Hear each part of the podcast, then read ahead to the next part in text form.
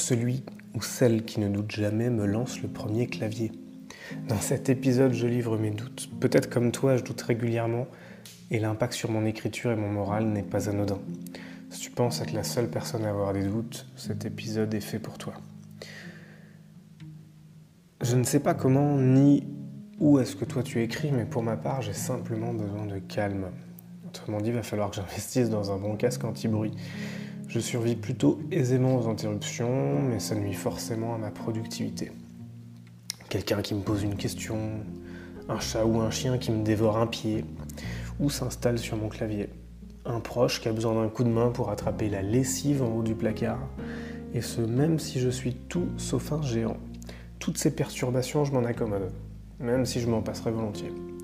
Je vois l'écriture comme un travail au-delà d'un plaisir et d'une passion. Je l'aborde de manière similaire, avec méthode mais créativité, avec de l'organisation sans omettre le plaisir, si tu vois ce que je veux dire. Au final, euh, mon plus grand ennemi, c'est moi-même. Car c'est pas grave à ce stade si j'écris un peu moins sur une journée, tu vois. Cependant, si j'écris beaucoup moins sur une journée, voire sur plusieurs, là, ça devient problématique car je compte bien faire mon gagne-pain à temps complet un jour, ou en tout cas j'aimerais profondément que ça puisse se produire. Et ça n'arrivera jamais si je suis improductif. Je suis mon plus grand ennemi car je doute, soudainement, souvent, sans raison. Comme un ennemi tapis dans l'ombre attendant d'apercevoir la moindre faiblesse, la moindre faille pour s'engouffrer et faire mal. C'est ton cas peut-être. Tu vois ce que je veux dire? Ce moment où en à peine quelques minutes, tu passes de ton état d'esprit déterminé et positif à un état d'esprit proche d'une sous-merde, un déchet de l'humanité, un être dépourvu de capacités littéraires et d'imagination. Tout semble mauvais. Ton texte, tes personnages, euh, tes lieux, les descriptions associées, ton style, la totale quoi. Je doute de ma conjugaison beaucoup. Après, pour la petite histoire, j'ai une scolarité en scie, je déménageais en France et à l'étranger chaque année ou presque. La langue française évolue dans mes veines uniquement grâce à mes lectures. Mon éducation scolaire et littéraire est vraiment limitée.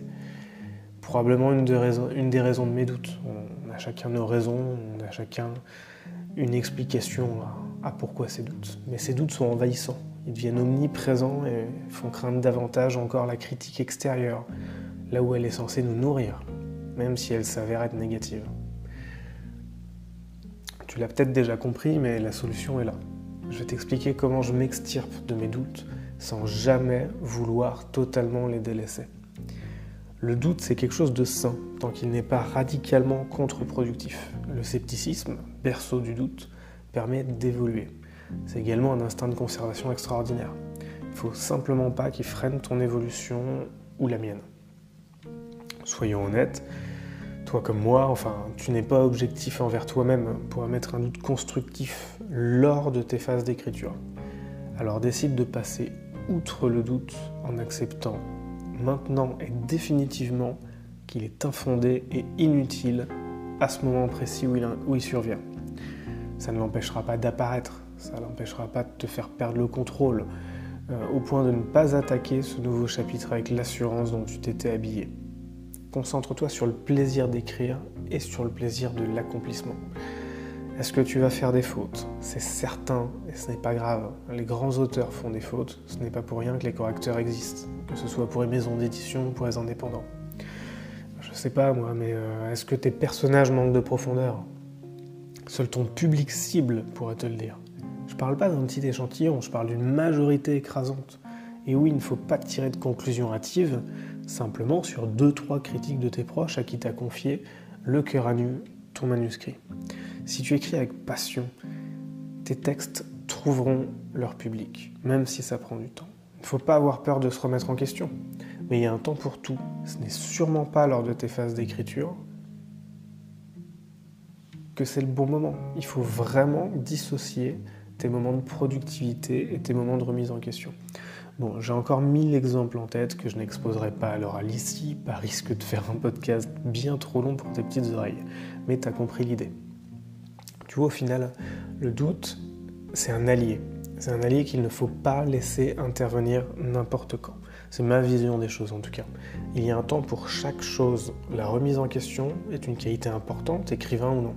Savoir recevoir la critique et s'en nourrir, c'est une compétence primordiale qu'il faut absolument développer si tu souhaites publier tes textes. Cependant, il est parfaitement masochiste d'accepter une seconde de plus tes propres doutes lors de tes phases de productivité. Bon, si tu aimes ce podcast ou simplement si tu as appris quelque chose dans cet épisode, partage-le autour de toi. Et surtout, laisse-moi un petit message. C'est le meilleur moyen de me soutenir.